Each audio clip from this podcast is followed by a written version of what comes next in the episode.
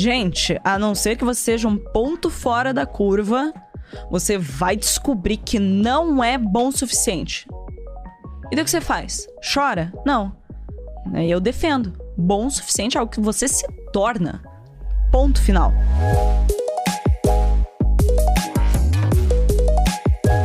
Fala galera, sejam todos muito bem-vindos a mais um episódio de Como Você Fez Isso, aquele podcast gostoso, com aqueles papos inteligentes para fazer da sua semana uma semana melhor, com boas ideias, grandes histórias, bons insights e mais, obviamente, ao meu lado aqui a minha rainha, acabamos de voltar da Itália, de Roma. Sim, chegamos rolando, né? Verdade, comemos muito. Nossa, muito. Mas será que Mas foi comida foi o que marcou nossa viagem? Comida foi o que marcou nossa Todo mundo pergunta assim, nossa, o que que vocês mais gostaram na viagem? Eu- será que eu seria muito júnior falar que eu mais gostei foi de comida? Não, comer é maravilhoso, pô. É, a boca foi feita pra comer. Foi o que eu mais fiz nessa viagem. A gente comeu tanto, eu vou fazer uma, que a gente não conseguia nem almoçar. É verdade. De tão cheio que a gente ficava. A gente comia tanto na janta que a gente conseguia almoçar no outro dia. Imagine, cuidado, gula é um dos pecados mortais. Então, mas foi muito gostoso, né? 16 anos de casado, então pra você que é casado, obviamente, você não precisa levar a tua esposa pra Roma, obviamente, pra você aproveitar. Precisa, pode levar sim. Ela vai gostar, Eu vai tento aliviar pra rapaziada aqui, mas ela é insaciável, minha mulher. Mas o mais importante é tempo de qualidade pra você que é casado, tá bom? Que namora. Agora, sem mais delongas, vamos introduzir a nossa convidada? Sim, senhor. Pergunta é muito legal. A gente vai ter um papo muito bacana. Eu tava conversando com ela, adoro, uma querida, ajuda com o primeiro damo dela, que eu adoro também. Pessoas que muito boas, assim, gente finíssima, acho muito legal. E olha, Bill, ela produziu o seu vídeo, começou a produzir vídeos no YouTube aos 15 anos de idade. 15 anos, senhora. 15 anos você estava só jogando bola.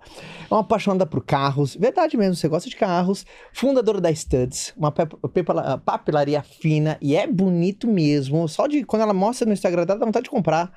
Criadora do treinamento Execução Máxima, que bomba, sei que é um baita de um sucesso. Conhecida pelo seu foco e disciplina, ela ama a rotina essa mulher. E ela tem como seu lema: bom você se torna. Então eu queria uma salva de palmas para Luana Carolina, palmas para ela. Tá feliz de estar aqui com a gente, Ei, Lu? que delícia. Muito obrigada, me sinto muito feliz de estar aqui, ainda mais depois dessa propaganda, pegar os cortes lá, fazer uns anúncios, Você assim. viu? brincadeira, brincadeira. Eu quero saber quem fez essa bio, adicionou um negócio de carro, achei interessante. E É verdade, não, apaixonada por carros. Putz, mas eu falo que é um negócio assim, eu tava conversando com uma amiga minha, é tipo sushi, não pega gosto não, porque é- é uma, é uma brincadeira cara, você começa a gostar de uns negócios assim, você fala, ah, cara, É um caminho sem volta, né? é um caminho sem volta, é um caminho sem volta, então... Fabi gosta também. Ela, Não. aquela que a gente vai comprar carro, né? Ela, É. ela fala assim: qual que é o perfil da roda que você escolheu pra mim? É, o, o- é Aro falo, gente, eu 22? fico é Aro. 22? Que isso, gente? Você vai nos Estados Unidos, uns puta, umas máquinas, desculpa, umas máquinas, aí aquelas rodas com um perfil grosso, aquelas coisas que parece, não, estraga o carro. Estraga, mas... Eu fui pegar meu carro hoje na, na revisão, já mandei a foto pra ele, uma outra máquina que tava lá, falei assim, ó, essa aqui tá maravilhosa. Aí eu olhei o escapamento, escapamento duplo, Nossa. no central, falei, nossa. eu chego em casa, às vezes, eu baixo o vidro, porque na garagem grita o som do motor, só pra ficar ouvindo o som do motor. Nossa. O povo acha que eu sou louca, mas... eu Não, é, é- mas é o que eu falo, assim, se você não nunca foi atrás, não vá. Não vá. Não vá, porque daí você começa hum, sempre quer. Não, não, não. Brincadeirinha Evita, gostosa, né? Evita. Ah, dona Luana, então a pergunta é: como você, ainda tão jovem, conseguiu se destacar no mercado digital? Essa é a pergunta que vai dar tom a todo o nosso papo aqui. Porque você tem essas duas vertentes. Você se destacou muito dentro do mercado ah, digital, né, dentro do mercado de educação online, ah, sendo muito jovem. Então é uma combinação gostosa, porque a- a- aqui a gente vai. Eu, eu quero entender um pouco mais ah, o seu jeito de pensar. Eu acho que pra turma isso é muito legal, Uhum. tá? Eu, eu adoro ver cases de sucesso, adoro conhecer pessoas.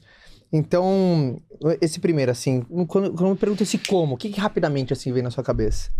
Vem o contrário, como eu não poderia ter feito. Porque assim, Gostei, hein? É, resposta. eu respondi esses dias na minha caixinha sobre isso, que me perguntaram, ah, Lu, eu. é, pensa que todas as decisões que nós tomamos nas nossas vidas e sempre quando a gente tem coragem para dar um passo à frente, isso tudo é resultado de um histórico que a gente tem, de um contexto que a gente esteve inserido até então. Somos influenciados, né? São tendências e tudo mais. E eu vim muito limpa pro digital. Eu não tinha nenhuma crença da CLT. A minha cabeça, a minha forma de ver negócios, ela foi moldada na internet. Porque foi a primeira coisa que eu fiz na minha vida para fazer dinheiro. Então, Isso pensa lá no que YouTube, quando você- total, o meu modus operandi para fazer as coisas, ele não estava sendo enviesado pelo mercado tradicional. Então, para mim era muito fácil. Eu tenho muitos, muitos amigos dos meus pais, pessoal que trabalhou por muito tempo e teve sucesso por muito tempo no tradicional, penando na internet. Mas por quê? Justamente porque é algo muito diferente. O jeito das coisas é diferente. A maneira. Então, para você se acostumar, se adaptar e tomar as decisões importantes, se você já está muito acostumado com uma maneira de fazer as coisas, essa maneira não é a internet, vai exigir muito da pessoa. E eu sinto que, como eu sempre estive na internet, todas as decisões, para mim, foram óbvias. E essa obviedade deixou tudo mais fácil. Porque quando não é óbvio, eu, opa, travo, eu hesito. Mas, por ser tão óbvio, de não, mas é assim. Eu cresci na internet, eu sempre estive no YouTube, sempre fiz propaganda, não sei o que. Não é óbvio fazer isso. O que, que você gravava no YouTube quando você começou? Eu tentei de tudo. Mas você abriu Gente, seu canal numa primeira instância pra. o quê? não, foi assim. Eu abri meu canal, aí eu, putz, preciso gravar alguma coisa. E naquela época, não é que nem é hoje, assim. Meio que tinha um padrão. Então, ah, 50 perguntas sobre mim, foi Aham. tudo isso. E eu fazia de vez em quando. Tentei ser engraçada, não deu nada certo.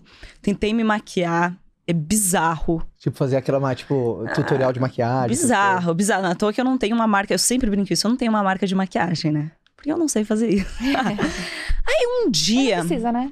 Ah, Maravilhosa. Sendo muito generosa. né? Aí um dia. Eu descobri que tinha algumas pessoas numa rede social chamada Tumblr. coisas.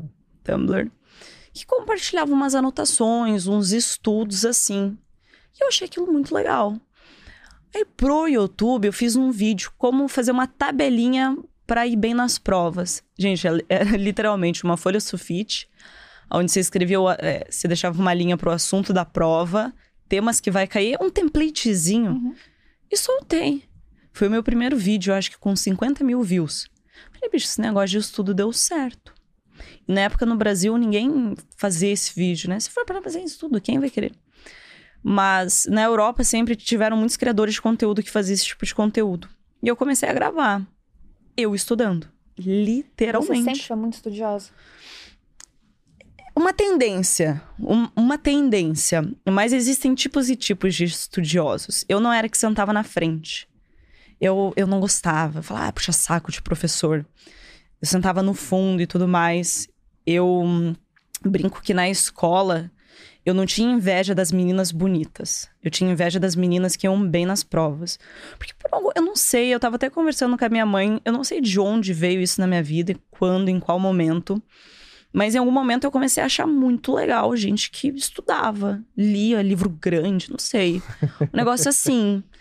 Então eu comecei a fazer esse tipo de vídeo e começou a dar muito certo. E querendo ou não, tem a lei, né? Que quem chega primeiro sempre vai ter vantagem. E essa foi uma grande vantagem que eu tive. Você identificou um nicho que ninguém explorava, Então, que é era que de estudo. na época não, não era nem identificar nicho. Tava dando certo, tava fazendo. E eu acho que isso é um grande problema das pessoas. Às vezes elas querem identificar muita coisa, o resultado tá óbvio ali na frente delas. E elas querem percorrer outro caminho, mas, gente, tá dando certo, sabe? Mas não, calma, é- não é exatamente o que me ensinaram que dá. Não, mas tá dando certo. Então, não teve um pré-requisito de, ah, é um... Não, tava dando certo, tava ah, Isso, indo. vou testar. eu Tô indo, aqui, não, opa. Era, era o meu. ah, a minha vantagem, não é vantagem a palavra, era o meu. Diferencial? Não, era o meu. Assim, eu fazia, tinha muitas visualizações. Eu vou fazer de novo. E vou fazer de novo. Você então, óbvio. isso foi um, um ciclo positivo que rolou ali. Eu fiz uma vez, deu certo. Talvez se esse vídeo não tivesse dado certo, A Study teria nasceu daí, ali. então. muito tempo depois. Ah, muito tempo depois. Porque, na verdade, a Studs nasceu de uma frustração. E foi justamente com a Studs que eu entendi que eu não queria ser outdoor pro resto da vida para as outras empresas. Porque hum, o que eu falo é que assim, ó. Você resumo, começou a vender mídia nesse caminho? Por causa disso? Você começou a crescer? Começou a... É, é, eu comecei a crescer e daí eu comecei a fazer publicidade. Na época eu achava o máximo, o máximo. O próprio YouTube dá dinheiro, então é um negócio diferente do Instagram e do. O TikTok dá dinheiro, mas é muito pouco. Mas sim, é, você vê muitos youtubers e qual é a grande diferença? Ele, o YouTube dá muito dinheiro para quem é youtuber. E vem as parcerias. Sempre vendi muito nas parcerias que eu fazia. Bastante, esgotavam os produtos e tudo mais. E eu fazia parceria com uma marca. Essa marca me pagava muito pouco, muito pouco. Era 700 reais. Imagina, na época eu tinha uns dois, três vídeos com mais de um milhão de views. E eu ganhava 700 reais. Não queriam fazer cupom para mim, nada, porque daí a gente ganhava pelo menos porcentagem de venda.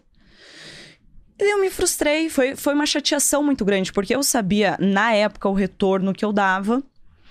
E eu tava me sentindo sendo sugada ali. E eu comecei a ficar meio revoltada com essa situação. A minha mãe sempre teve muito na cabeça dela. Ah, você tem que abrir uma empresa, você tem que. Aquele negócio que a gente tava falando antes, uhum. né? Essa romantização do ter uma empresa, ter um produto. E terminei a parceria com essa empresa, passou muito tempo, coisa de um ano. Ah, vou lançar uma marca de caderno. Foi só aí que veio a Studs. Ou seja, e... você criou um produto que atendia uma, o, o, mercado que você se comunicava, dentro de um setor que você já gerava conteúdo. De novo, eu fiz a escolha que era muito óbvia. Eu já vendia muito caderno.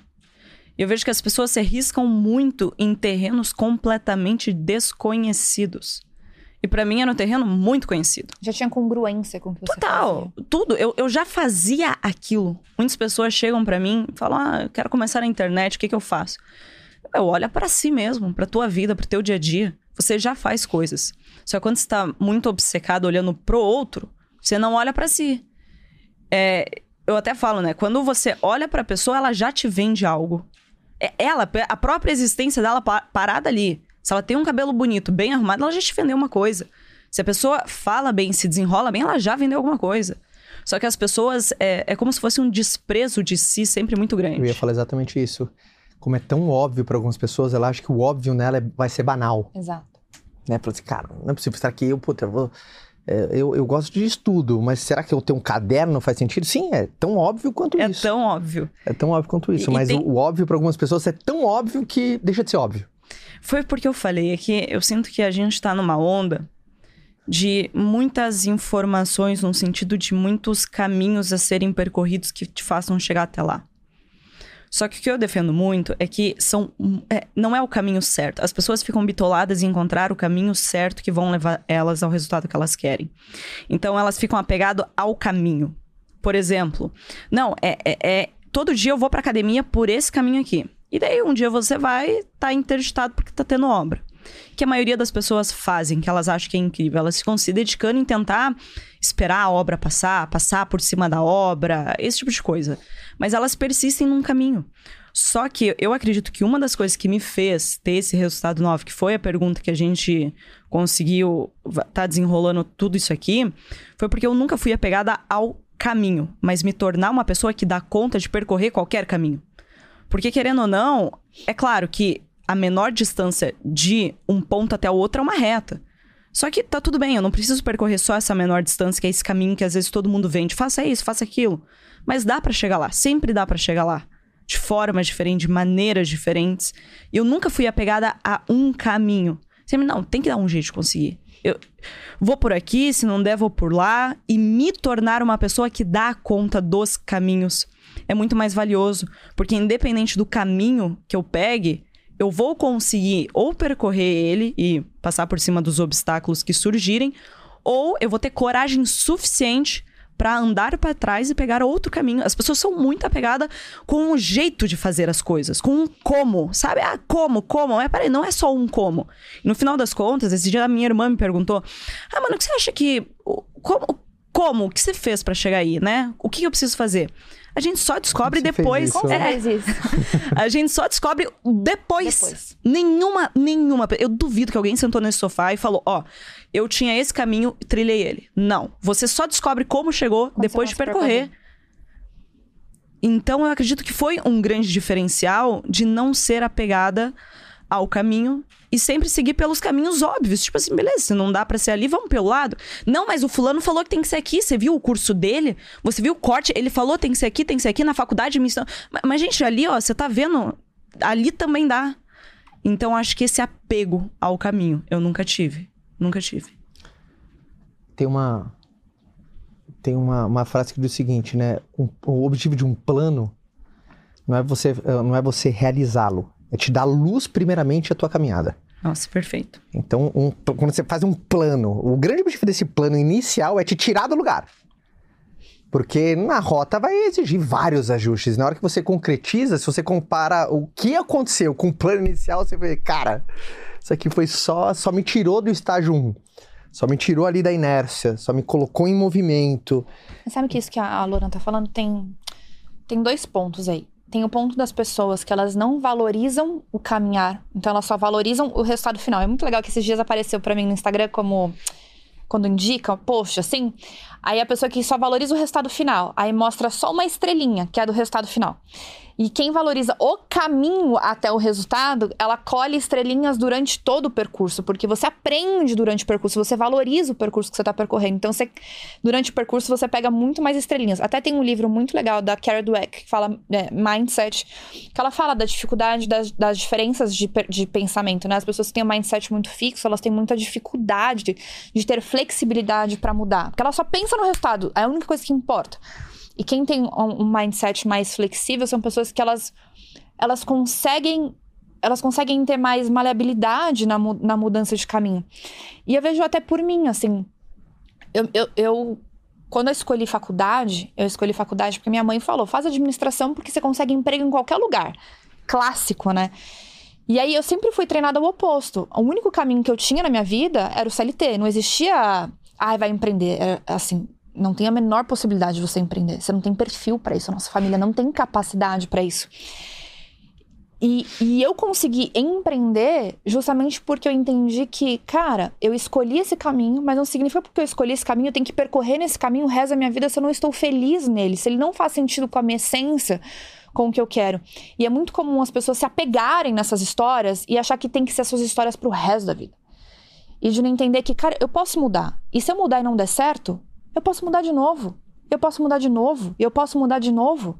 A vida ela não tem que ser rígida, ela não tem que ser aquela coisa fixa que eu vou ficar naquilo pro resto da minha vida, né? Cara, não tá bom. Muda a rota. Muda a rota, né? Completamente, completamente. E eu acho engraçado até, eu li um livro esses tempos. É um livro maravilhoso, é, é Insustentável Leveza do Ser. O autor morreu esses dias, inclusive. E tem uma parte do livro que mexeu muito comigo, né? Que ele fala basicamente que o que é vida? É como se você é, é o esboço para um desenho. Só que não é bem esboço, porque a vida a gente não sabe exatamente a, o que a gente quer. E o esboço é quando a gente tem clareza do que a gente quer. E a vida é como se fosse uma peça de teatro, onde todo mundo sobe sem saber qual é a fala. Mas daí, depois que acaba o teatro, não tem o próximo, porque a vida é só uma para ser vivida. Então, eu acredito muito no meio termo entre essas duas facetas, né? Da faceta totalmente aleatória da vida e da faceta onde eu sei aonde eu estou pisando. Que inclusive eu soltei um vídeo no meu canal esses dias sobre justamente essa incerteza do futuro. Eu falei, meu, é que as pessoas bem-sucedidas, há um mito, né? De que você, você são pessoas muito bem-sucedidas, vocês sabem exatamente o que vai acontecer, é por isso vocês têm é, paz né? Eu não tô com incerteza quanto ao meu futuro. Ainda mais quem tá numa fase, às vezes, de faculdade, saindo da faculdade. Ah, eu tenho muita incerteza. E as pessoas bem-sucedidas é quem tem certeza. Eu diria que essa certeza não existe. O que existe sempre é a preparação. Concordo. Então, assim, ó, não é que eu tenho certeza do que vai acontecer, é que, primeiro, é, é matemático o negócio. Quanto mais eu, eu me preparo e tomo boas ações que vão se desdobrar em um futuro bacana, maiores são as chances. Pensa alguém que passou. Ah, vamos supor, você, daqui um ano, será que você vai ter esse corpo? A gente não sabe. Mas a tendência é o quê? Da, devido aos hábitos, a tudo que você faz de exercício e estilo de vida, sim. A, a, probabilidade é altíssima. Agora pega alguém sedentário, que nunca fez nada. Daqui um ano. Quem tem maior probabilidade de estar nesse corpo? Pô, você, porque você deu mais provas. Mas isso garante? Não. Uhum. Então, o primeiro caminho é aumentar a probabilidade do negócio dar certo fazendo a coisa certa. E qual é o segundo caminho? Você se tornar uma pessoa que tanto se o cavalo branco passar, você tá preparado para não, nele eu monto, tanto quanto a adversidade aparecer, você tá preparado para não. Vamos diminuir as margens de dano, diminuir dano. Então, assim, o dano pode. O impacto vai ser menor, porque eu tô um pouco preparado. Então, acho que é mais isso do que esse mito de eu sei exatamente o que eu vou fazer. Meu filho, não sabe. Ah, não sabe.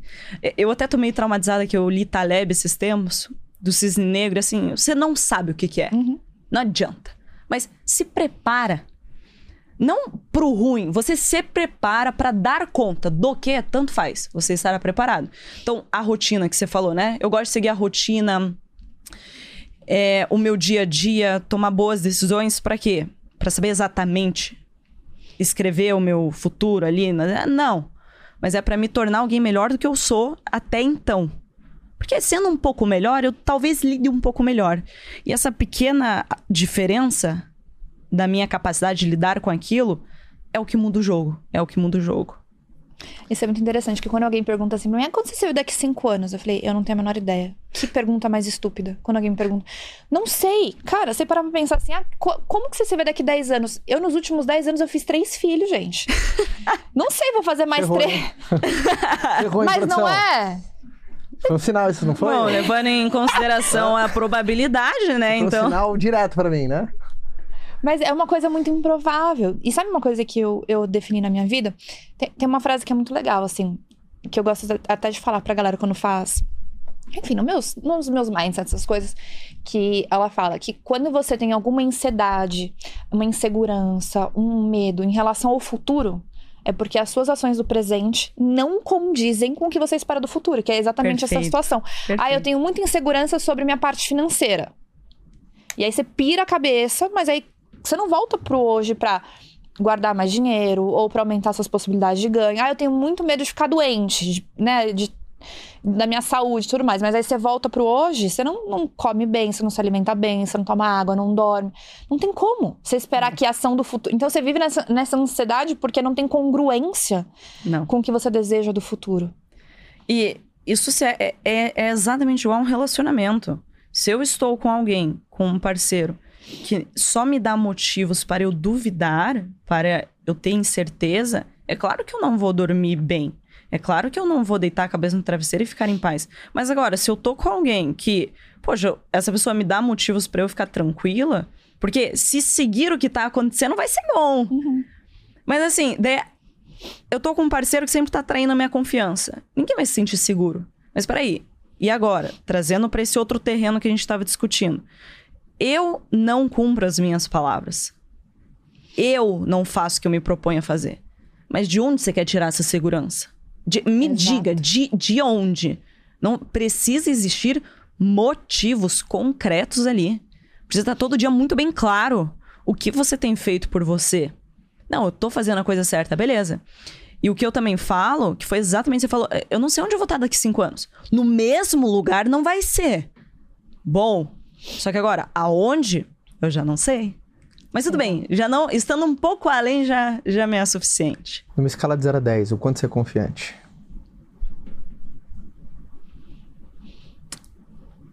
Sete, seis. É? Ah, eu acho que é. Eu era mais. Eu era muito mais confiante. Isso tem diminuído. Por quê? Porque eu acho que quanto. A, a confiança ela leva a gente a, a arriscar mais e por executar mais eu consigo ter mais feitos. E esses feitos me colocaram em lugares com pessoas muito boas. E a régua sobe muito. Hum. Muito. Então é assim, quando você tá numa mesa onde você é o mais inteligente, você vai querer fazer as piadas. Você vai querer falar qualquer coisa que vier na cabeça. Porque assim. Só que quando sobe a régua das pessoas que você convive, das pessoas que você conversa, dos livros que você lê, do conteúdo que você consome, você se dá conta da tua pequenez. Mas eu não acho que isso seja negativo, porque sabendo que eu sou pequeno, eu sei que ainda há muito pra ser desbravado. É, se sua confiança diminuiu porque a sua humildade cresceu absurdo, então não é que ela diminuiu. Talvez você só calibrou ela, né? É, de- essa calibrada. O exemplo que você deu é minha humildade aumentou, porque assim, eu comecei a conviver com outras pessoas mais inteligentes do que eu e é incrível. Você, quando você é o melhor da mesa, troca de mesa, né? Mas eu falo que tem que ter muita sabedoria disso. Ah, tem que ter. Porque assim, ó. Se você é um 9 barra 10 e você tá do lado de um 10 barra 10, pelo próprio princípio ali de contraste, você não é mais um 9, você vira tipo um 6. Então, eu, eu, sinto que tem que ter muita sabedoria de saber os lugares que você está, as pessoas que você está. Porque não tem como você só estar com pessoas muito melhores o tempo todo, não te dá a oportunidade de você descobrir que você é incrível. Uhum. Mas não dá para você o tempo todo também estar com pessoas que vão estar. Não te sabe a barra. Elogiando e, meu Deus, babando ovo. Então tem que tomar cuidado. Porque o, o jogo é esse. Se você o tempo todo, justamente por tomar conta da sua pequenez, se fechar, o que eu mais conheço é isso. Tem uma pessoa que eu conheço, ela é extraordinária, mas justamente por ela ter tanta consciência do tanto ainda que ela tem a aprender com os outros, ela não consegue ter essa confiança de se colocar numa posição de não, eu vou te ensinar, eu vou te ajudar. Então eu falo que às vezes essa piradinha, essa essa confiança, esse negócio meio assim, tem que tem que existir para a pessoa dar esse espaço onde ela se sente no direito de. Imagina, se eu não me sentisse, eu falo assim, ó, a gente tem que ter um pouco de, de um egocentrismo, não sei se é essa palavra, arrogância, não sei qual é a palavra que se encaixaria melhor, para eu me sentir no direito de gravar um curso onde não, as pessoas podem aprender comigo. Mas também, ao mesmo tempo, eu preciso conviver com outras pessoas que me lembrem. É, é um paradoxo, porque assim, ó, se eu o tempo todo convivo com pessoas muito melhores, eu vou me diminuir e eu não vou ter a chance de ver a oportunidade de ser incrível e tomar algumas decisões que vão me alavancar. Só que se eu só tô numa situação onde não, eu sou o máximo, eu sou demais, eu sou demais, eu paro de buscar a melhoria e eu fico empacado. Então é, é, é assim, é um vai, opa, volta, vai, opa, volta. É, você tem que aproveitar o melhor dos dois mundos, né? Tem, e tem que tomar muito cuidado. Ser o melhor da mesa é maravilhoso pro ego péssimo pro bolso. É pra ser o melhor da mesa, pô, é uma massagem no ego, que você falou, né? Porque quando eu sou melhor, existe aquele reconhecimento, aquele bate no peito, pô, eu sou foda, eu consigo fazer os, os negócios. Mas, obviamente, pela lei da, das médias, aquele ambiente tá te colocando mais para baixo. Agora, quando você troca de mesa e passa a ser o menor da mesa, você tem que proteger o teu ego pra você não se achar insignificante, o menor, o mais, pô, sou o pequenininho daqui, pô, será que eu Será que esse lugar de gigantes, será que tem vez para mim? Não, você tem que proteger isso, mas ao mesmo tempo fazer com que aquela média. Então é, uma, é, um, é um desafio mesmo. Você falou, é um exercício diário. Mas né? qual é o limite, né? Qual Não é o. Qual, qual, é as. Quais são as medidas para é, saber? É o malabares, né? O malabares da vida, né? É, é porque é, é o que tem acontecido comigo. Tanto que eu até falei pro Rafael, nossa, amor, eu senti que antes eu. Não sei, eu me sentia mais no direito de fazer as coisas, de falar as coisas. Isso me levou né? Mas justamente é uma comparação isso? Ah, mas com certeza, a comparação é o que move o mundo. Uhum. Não, eu sou um cara que eu adoro comparar. Mas, mas... Eu, eu tenho, eu tenho a uhum. certeza que eu sei comparar do jeito certo. Tem gente que não sabe. Ah, não sabe. Entendeu? Por exemplo, eu, eu, eu preciso de comparação. Eu sou um cara que precisa de referência. Eu tô sempre disputando com alguém. As pessoas só não sabem disso. Eu tô sempre disputando com alguém. Não, eu posso falar que você fez em Roma? Hã? Posso falar que você fez em Roma? Calma, não, não estraga que eu tô. Eu, tô... eu não sei o que você vai falar, ainda bem que não tá ouvindo Não, a gente foi subir lá na. Me deu branco, meu Deus. O quê? Na, no topo da, do Vaticano. Sim.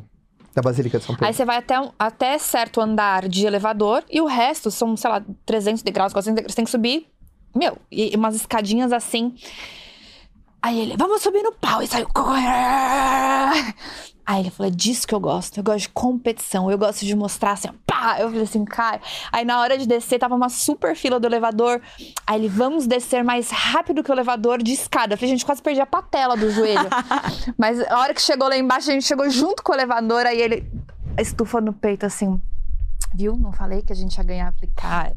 Eu disputei com o elevador, tinha, gente. Tinha que ter uma câmera filmando esse homem, disputando que, é- com o elevador. Qual é a idade mental do host nessa hora? Um cara que disputa com o elevador. Mas eu, eu, eu tava dizendo que eu, eu queria a sua opinião sobre isso. Eu, eu, acredito que a comparação rege o mundo. Eu sou um cara que eu protejo, incentivo, que é importante você aprender a comparar. Mas tem gente que não sabe comparar. É que se eu não comparo, eu não tenho medida. É. E, Sabe como sei que Sabe eu comparo que eu bem? Que você não tem nem perspectiva. É, não, do que, não, do, do que não sobra feito. nada pra pessoa que se protege da comparação. Não sobra nada. nem o desenvolvimento de boas virtudes, e nada, não sobra nada. Eu vou dar um exemplo besta, que não tem nada a ver com o trabalho, mas eu tava fazendo yoga sozinha na minha casa. E eu comecei a chamar uma amiga para fazer yoga comigo, que ela é muito mais avançada e tudo mais. E eu vi que ela começou a fazer coisas que eu não sabia que eu podia fazer. E a Morada olhou pra mim e falou assim: por que, que você não salta na hora de fazer exercício? Eu falei, uai, porque eu não sabia que dava pra saltar. é, é exatamente isso. Quando a gente não tem oportunidade de se comparar de forma saudável, a gente perde a oportunidade de descobrir o que, que pode amar, o que, que mais pode ser feito, onde mais a gente pode evoluir. Por quê? Porque não tem parâmetro. Eu adoro. Por exemplo, quando eu, eu chego e pergunto pra uma. Isso pra tudo. Posso ser praticante, praticando esporte. Quando eu comecei a correr, eu perguntei, cara, quanto que. Eu fiz um. é, a gente faz teste de 3K. Pra, você faz um teste de 3 km, você faz o seu máximo pra definir os seus limiares, assim. E aí eu perguntei pra um cara que treinava comigo ao mesmo tempo que eu. Treinava três anos, também tá pra fazer o Iron. Eu falei assim, cara, quando você fez o seu teste de 3K? Ele falou, puta, 9 minutos e 20, é muito rápido isso, 9 e 20. Eu falei assim, caramba, então dá pra melhorar pra cacete. Eu fiquei animado, eu fiz em 10 cravado, fiz 9 e 59, né? eh, Não, fiz 10 e 29. Eu falei, puta, então dá pra melhorar muito. Eu saí muito feliz porque o cara me deu um pau. Porque eu falei assim, então dá pra melhorar muito ainda, que legal, vamos treinar. Então eu sei que, obviamente, o meu exercício eu saber que eu, eu sei me comparar é porque eu saio bem numa comparação. Eu saio animado. Quando eu pergunto pro. Às vezes alguém fala assim, e aí, como é que tá esse ano, 2023? Puta, tá incrível, faturamos tanto. Eu falei, que legal, então dá pra ir muito bem também. É. Então eu sempre tô pegando a comparação pra me colocar lá pra cima. Eu lembrei agora de uma situação. Esses dias eu falei, sei lá, joguei a bola de que queria treinar a escrever, sabe? Ah, treinar a escrever. Tava conversando com um amigo meu que é muito inteligente nisso. Aí ele tava falando, ah, então, é, uma saída é você pegar os autores que você gosta, copiar o estilo, porque isso te ajuda a treinar e tal. Aí ele falou: não, mas é claro que você pega alguns autores que são mais palpáveis, né? Porque ele sabe que eu gosto de ler, sei lá, Dostoiévski. Ah, sabe? Ah, pega o Messi, pega a jogada. E daí eu me senti ofendidíssima com aquilo. Eu, gente, por que não eu pegar a régua mais alta de todas? Porque assim, tá bom, mas vai acontecer ser ruim, ser péssimo, mas beleza, eu sei o melhor que dá pra fazer. E esses dias estavam me perguntando, ah, Luana, mas por que você faz questão tanto de, de ler esses livros difíceis e tal, tal? Então, cara, porque são gênios. Toda oportunidade que a gente tem de consumir o conteúdo de gênios, seja em música, em livro, em arte, em empresa, em tanto faz. É maravilhoso, porque vai ser tua única oportunidade de ver alguém fazendo uma coisa com uma maestria que você sequer concebeu que alguém teria essa capacidade de fazer isso. É bizarro. E você descobre que em todas as áreas da vida tem alguém que é muito bom naquilo que faz. Que é muito, muito, muito bom. E por que não descobrir essas pessoas? O que elas fazem, como fazem e apreciar aquilo lá? Como que foi começar a se expor na internet ainda tão jovem? Não sei, eu acho que eu sempre fui muito desligada. Ah? muito desligada. Fizeram um grupo no Facebook na época, grupo no WhatsApp para tirar sarro. Eu acho que justamente por começar nova, e tá aí que eu falo que foi a vantagem, não o, o diferencial, foi o que me alavancou e não o diferencial. O que, que aconteceu? Eu acho que, sabe quando criança, adolescente, é meio. Sabe, a voada das ideias, não sabe muito bem o que tá acontecendo? Então, se falavam, primeiro que eu nunca nem sabia, eu nunca fui de ter grupos de amigos. Eu vejo que pessoas que têm muito grupos de amigos sofrem muito começando na internet. Sabe a panelinha? Eu nunca fui uma pessoa de panelinhas. Nunca fui. Então, eu vejo todo mundo fala, nossa, era meu amigo, estavam comentando. Eu sempre fui meio distante. E quando você se é distante, eu sinto que as pessoas não têm tanto prazer de falar de você. Isso pode ser alguma crença, algo da minha cabeça. Só que então, primeiro isso, eu sempre fui muito distante. Logo que eu comecei na internet, eu me distanciei mais. Mas não que seja ah, é o caminho do sucesso solitário. Não, nada disso. É uma tendência minha desde quando era pequena. Então eu sinto que justamente por não ser tão próxima de tanta gente, eu nem descobri o que estavam falando. Nem sabia. Então só ia fazendo, só ia fazendo, só ia fazendo. E é claro que teve a parte da exposição onde você se assusta com umas coisas na internet. É- Tipo, As pessoas tiram da cabeça as coisas. Tanto que na época que eu passei na federal, uma pessoa comentou bem assim: ah, é, você não sente vergonha de estar roubando a vaga de alguém que passa fome? E- Então são várias coisas assim que você vê comentários que não fazem sentido. E hoje, como eu, eu me blindo, né? Primeiro que eu acredito que ah, os meus seguidores são muito qualificados. Por exemplo, quando eu fui hackeada, sabe? Todo, aquela onda que a galera foi hackeada do Pixtal.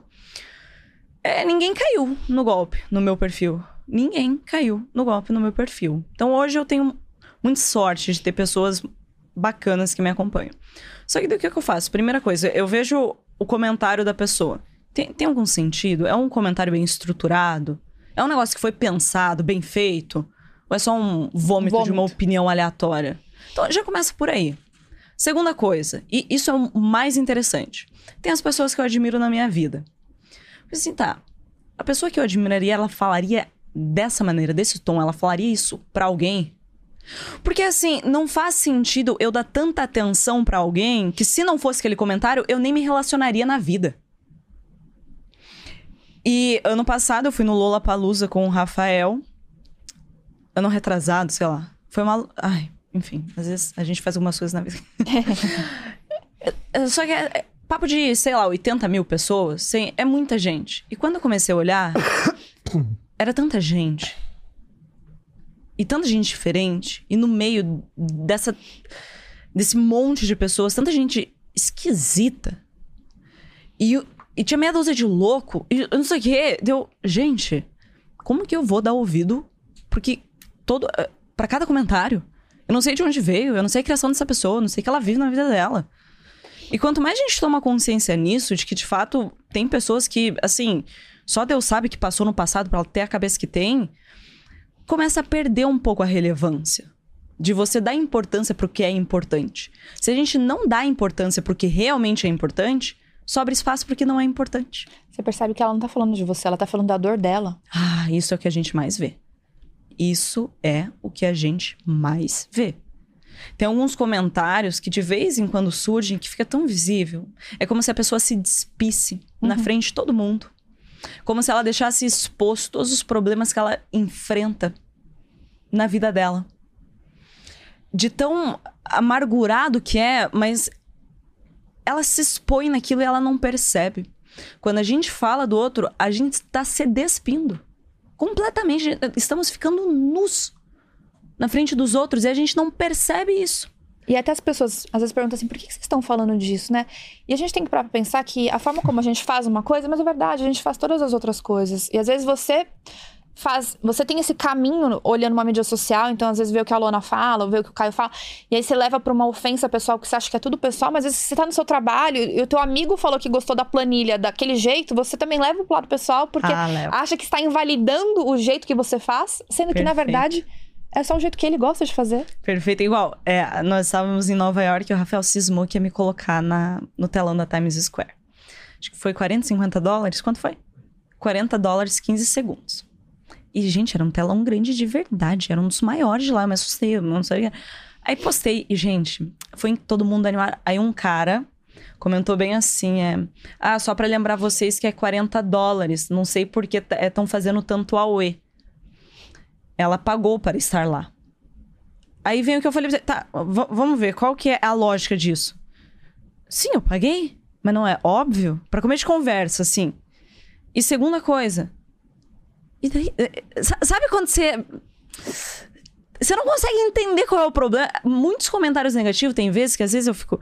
Eu não consigo entender qual é o, o problema que a pessoa viu naquilo. É aquilo que a gente tá falando da dificuldade das pessoas se inspirarem. Ah, não. É, é, se coloca num lugar que ao invés de olhar e encontrar, cara, olha o que ela tem, olha o que ela consegue fazer. E, e se inspirar para, cara, eu posso tentar ser melhor. Existe um caminho para isso. É. é. É mais fácil eu te anular para eu não ter que ter esse esforço de percorrer esse caminho porque você percebe até quando a gente começa. É, talvez que vocês que estão escutando a gente em casa, vocês já devem ter passado por isso, né? Vocês começam a ouvir muito conteúdo, começam a acompanhar muitas pessoas, vocês acabam. A gente acaba descolando uhum. um pouco das pessoas que a gente convive. E é muito natural essas pessoas quererem te puxar para baixo. Porque é muito mais fácil você voltar do que ela ter que subir. É aquela famosa. Tem uma. Uma, uma frase de para-choque de caminhão que era algo nesse sentido, que é a estratégia do a estratégia do pequeno em se tornar grande é diminuindo todos ao seu redor. E a estratégia do pequeno em diminuir a diferença do grande é derrubando seus andares. Então, é horrível essa estratégia de vida quando a tua estratégia para crescimento é diminuição dos outros. É.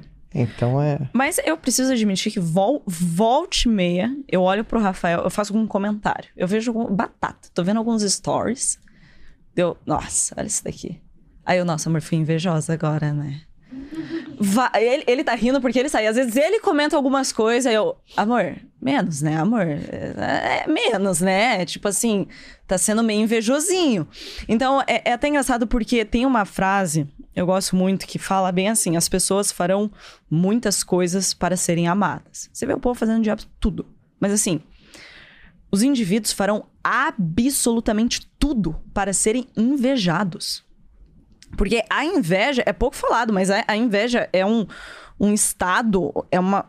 É um sentimento, sei lá, é uma coisa que tá muito presente.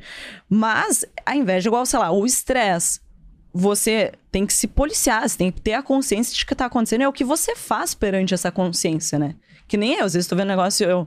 Nossa, amor, olha isso daqui. Nossa, não, é sacanagem. inveja- Deu, nossa, amor, fui meio invejosinha. Porque se eu não concorda, é só ignorar. Mas eh, se eu comentei é porque te- fui invejosinha. E é, e é muito doido quando se fala de inveja. A inveja é uma coisa muito presente em todos os seres humanos, que é uma coisa que é uma coisa que a gente tem que sempre controlar. Mas se é a o gente julgamento. O é como julgamento se- é natural do ser humano. é É, como algo se- que você tem é. que policiar, entendeu? é como se fosse um jardim, se você não cuida, a praga boom, cresce. Uhum. Cresce. Ela sempre cresce. Mas é muito difícil alguém assumir que tem. Porque é feio. Eu fiz o É vídeo do meu feio. canal, falei, gente, assim, ó, por que as pessoas não falam porque é feio? Falar, tava com inveja. Não, não. Saco. Você pega. Mais bonita, mais simpática, que saco, sabe? É, se, se alguém me pergunta assim, cara, qual que é o seu defeito? Cara, o meu defeito eu sou muito invejoso. É ruim isso, né? É muito difícil você ver alguém. E tem, obviamente, defeitos muito piores. Uhum. Né? Você fala assim, pô, eu sou, sei lá. Qual é o pior defeito, na tua opinião, que alguém pode ter? Você pega ranço, você pega raiva, nojo da pessoa. Cara, pra mim o pior tipo de defeito é aquele que faz mal pro outro.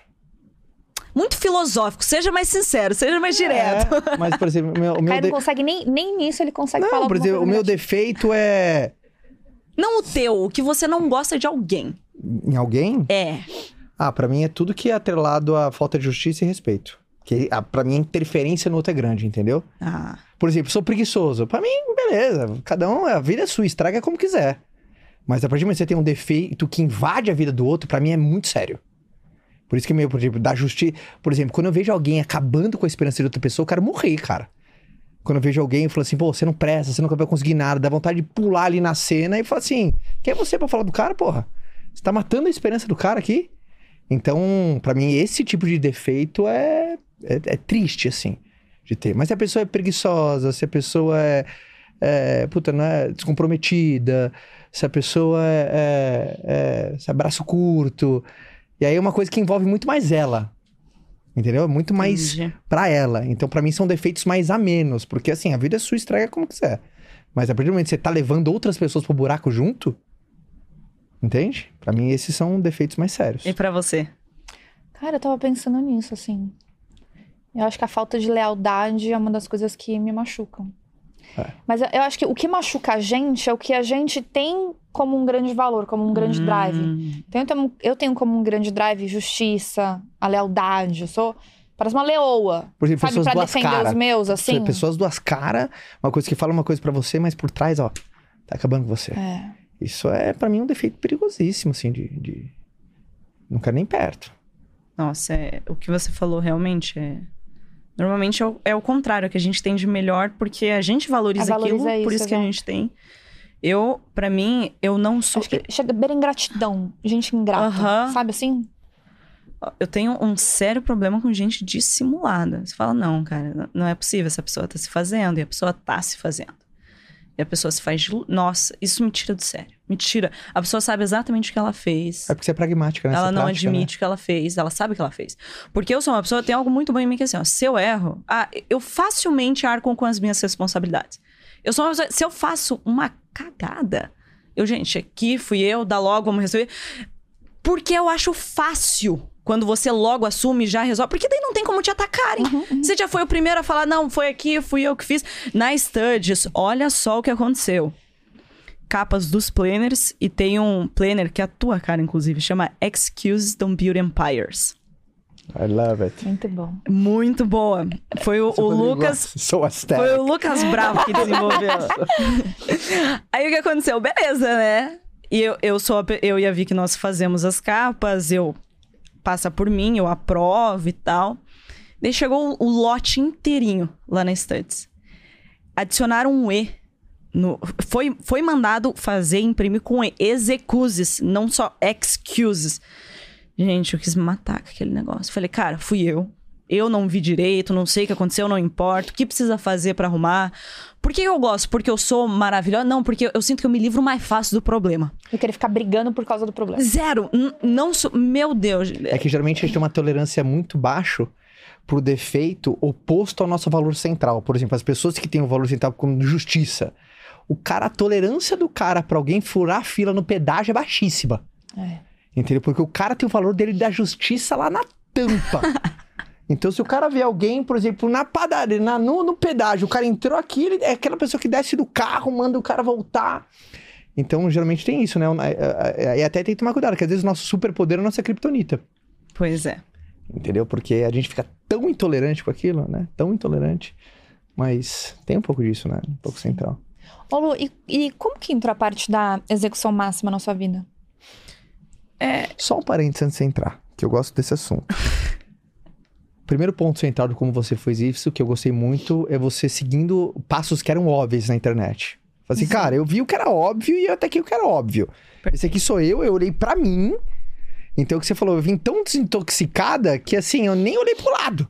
Então, como eu olhei só, assim, pra mim, falei assim, esse é o meu nicho, isso que eu sei fazer, isso que eu gosto, eu vou atacar. O que, que, que mais foi um grande diferencial pra você se destacar? Caraca, passou por cima da minha pergunta. É? É, Perdão. Eu fui um crápula agora, né, gente? Eu fui um crápula. Mereço ser Foi. cancelado agora. você espera ela responder minha pergunta. Então tá bom. Obrigada. Acho que isso responde. É, falei nos meus stories sobre isso esses dias também. Que muitas pessoas falam: Ah, Luana, você conquistou tudo muito nova, né? E aí? É que eu acho que eu fiz muito. E não é trabalhar muito, veja, tem uma diferença muito grande. Muito grande. Eu testei muitas coisas. E o que dava certo, o que não dava certo, eu nunca fui apegada. Eu nunca quis estar certo, queria fazer dar certo, igual eu falei no começo. Então, se eu via que dava ruim, tchau e benção, próximo. E quanto mais a gente faz, mais a gente descobre ah, potenciais. É a amostragem, de novo, matemática, é a amostragem. Se eu pego, ó, tem todo mundo que eu falo, ah, gente, quem gosta de sushi? Aí levanta a mão. De 10 pessoas, duas levantaram. Deu, uau, então quer dizer que só a cada 10 pessoas, duas só gostam de sushi. Mas não, você analisou num lugar pequeno, nem solução. Quanto mais coisas eu faço, quanto mais eu coloco em prática, putz, tive uma ideia, coloquei em prática. Li um livro, coloquei em prática. Vi tal coisa, coloquei em prática. Eu lembro quando eu estava num mastermind, não lembro qual especificamente, a pessoa tava falando sobre criativos e me veio umas ideias. Eu saí na hora, eu fui pro corredor e gravei uns 10. Eu, Não, tem que fazer agora. Então, sempre esse e fazer, e fazer, e fazer. E qual é a outra questão? Por que as pessoas não executam tanto? Porque a, execu a execução, ela expõe, ela põe à prova o teu potencial. E ninguém quer, quer pôr o potencial à prova. Eu dou um exemplo muito bom, Muito que acredito bom que todo mundo lembra disso, que é o quê? Sabe aquela pessoa na escola que sentava atrás, não estudava, tirava, sei lá, oito e ach- achava legal isso? Tirei oito, pô, não estudei. Sempre tem aquele, ah, não, fiz tantos milhões no lançamento e não investi nem em tráfego. Sabe quando a pessoa precisa adicionar que ela não fez esforço pra conseguir aquilo? Quando alguém faz isso, é um, é, é um grande sinal de que aquela pessoa, ela tem pavor de fracassar na frente dos outros. Porque eu me blindo quando eu não uso do esforço. Porque o esforço é como se fosse uma carta mágica que eu tenho na manga. De, não, ó, é que eu, não, eu sou muito melhor que isso, eu só não usei a minha carta ainda. E a pessoa fica nessa. Eu não vou nem falar aqui a palavra, mas é um negócio mental, assim, de, por exemplo, não, eu não estudo e tiro oito, porque se eu estudar, eu sei onde eu posso ir. Não, eu não crio conteúdo na internet, sou bom em fazer isso. E daí qual que é o negócio? Quando você deixa de ser essa pessoa, você mata todo esse potencial que fica massageando o teu ego, que é inexistente, é totalmente ilusório esse potencial. Ah, não, se, se eu montar um podcast, ah, esses caras. Eu faria isso melhor. Mas você está se massageando com uma ilusão. Daí qual é o negócio da execução? Por que as pessoas executam menos do que deveriam? Porque quando eu executo aquilo, ah, eu tô com uma ideia fantástica, né? Quando você põe à prova a ideia, talvez você vai descobrir que você não é tão incrível quanto você acharia, quando você achava que você é.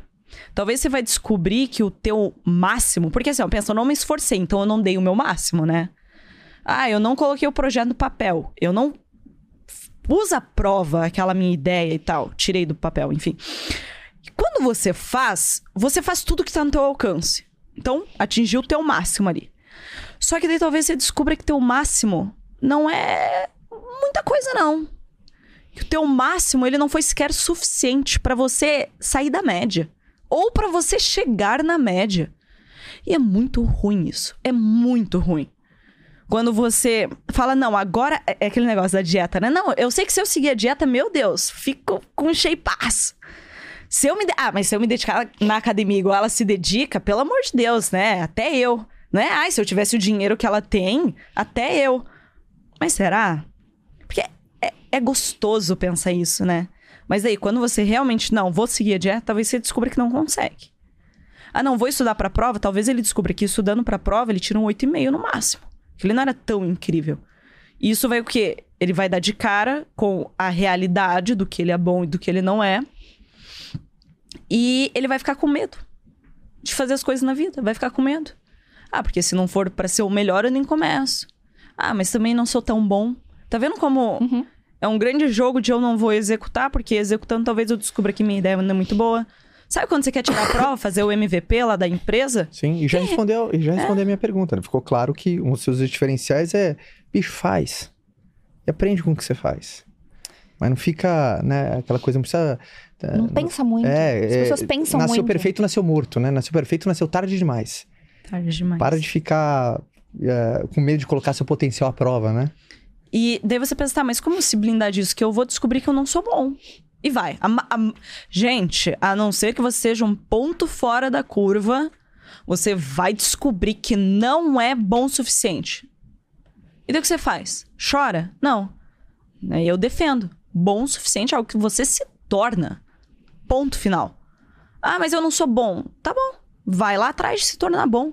É que eu acho que existe algo, um, um, um, grande. como se fosse uma fumaça que paira, né?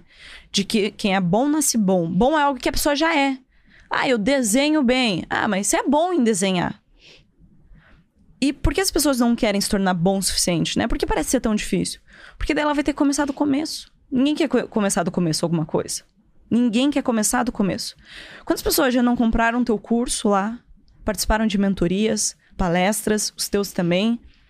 E não, já quer pular as etapas, sabe?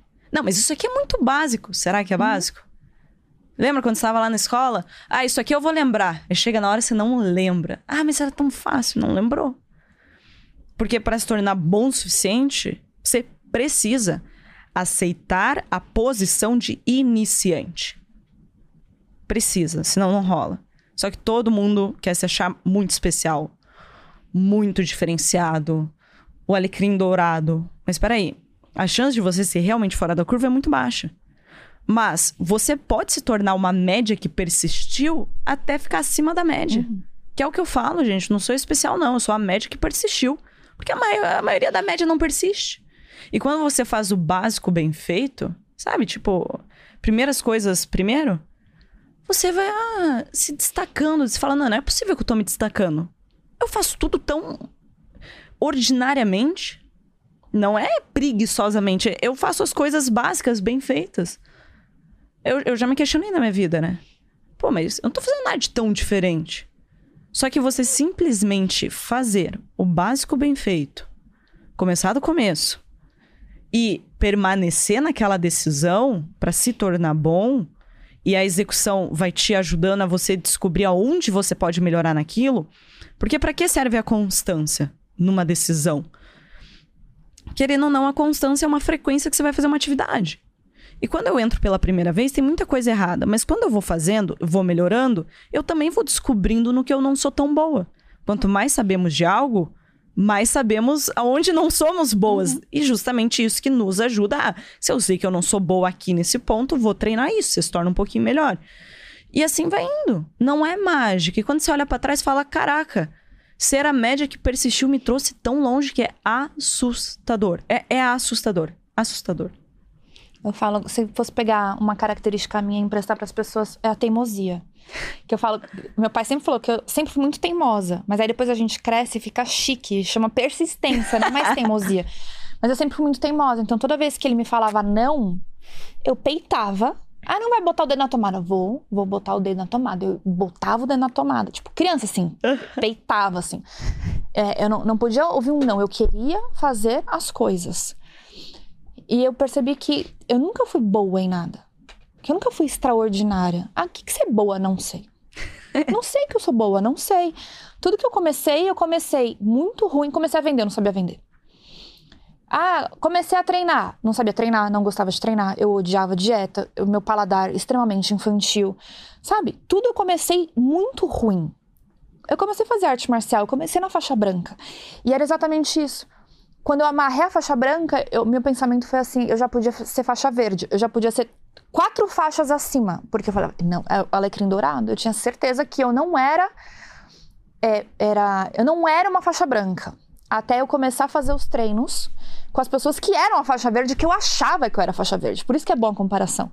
Porque a hora que eu cheguei no meio de todo mundo, eu falei, eu de fato não sou uma faixa verde. Eu tenho um caminho para percorrer.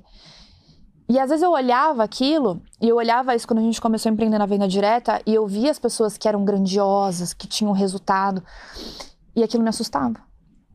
Eu, eu olhava aquilo, eu não sei ser grande assim. Eu não sei falar igual essas pessoas. Eu não sei inspirar igual elas inspiram, eu não sei ensinar igual elas ensinam. Quando eu olhava as faixas pretas treinando comigo, eu falava, eu não sei chutar igual eles chutam. E eu me apequenava. Eu, eu me boicotava de crescer porque eu falava assim: eu não sei ser grande dessa forma.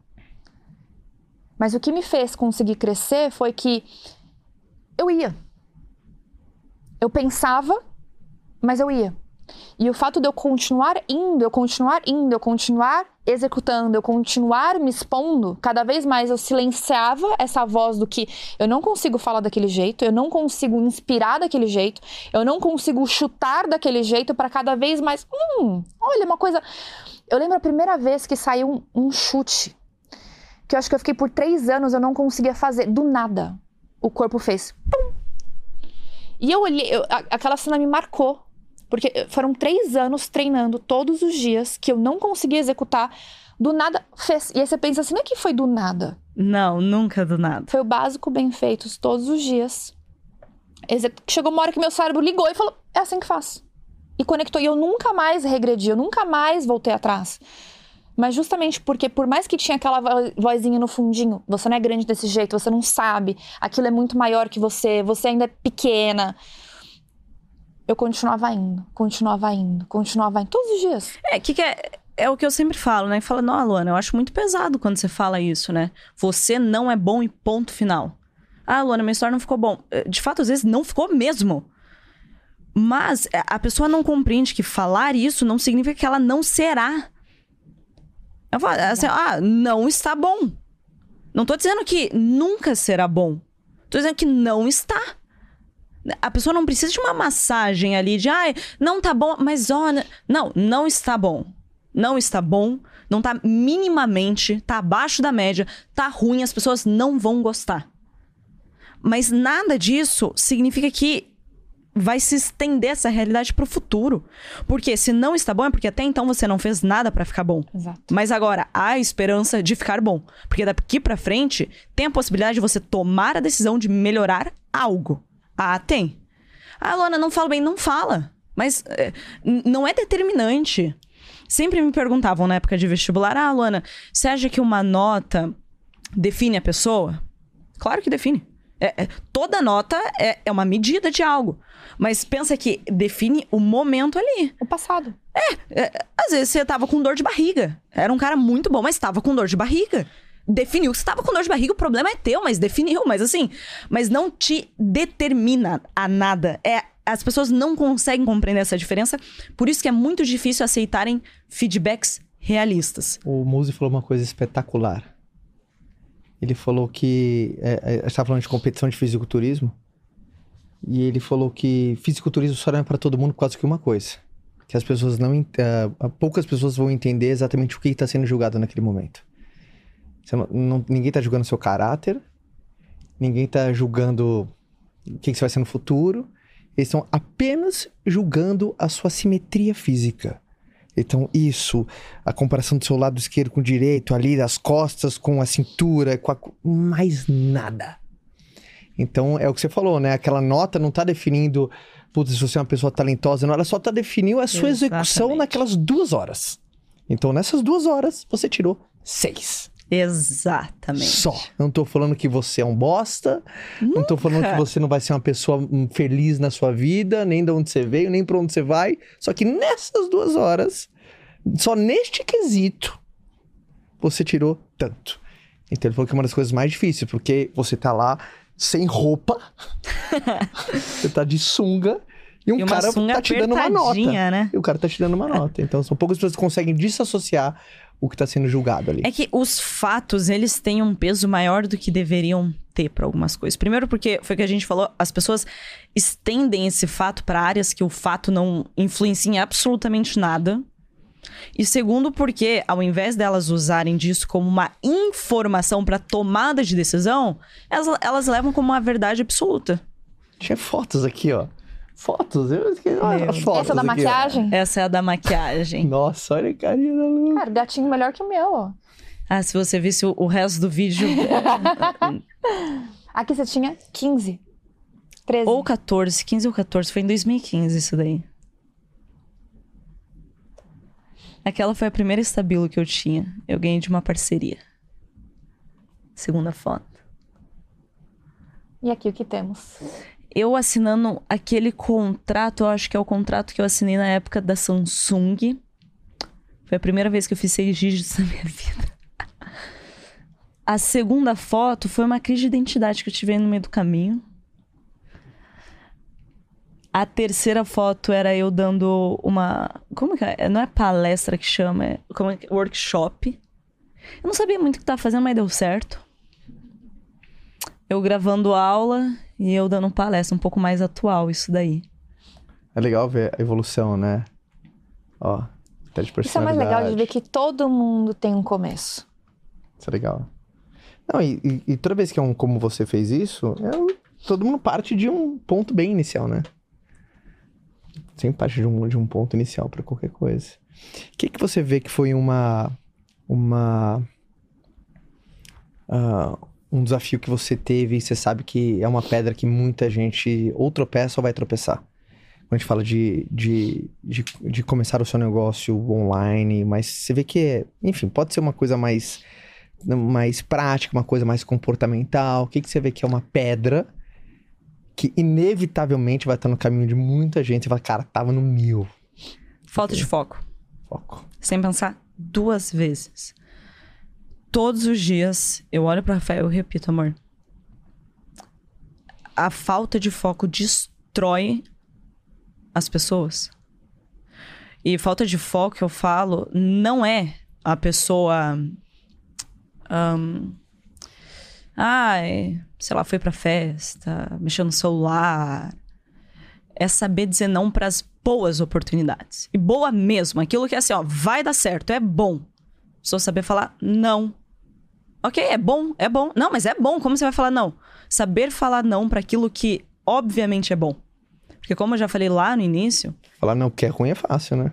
É, é, como eu falei lá no início, são inúmeros caminhos. Todos eles fazem você chegar até lá. Mas você tem que percorrer um inteiro. E para percorrer um inteiro, você tem que deixar de percorrer todos os outros.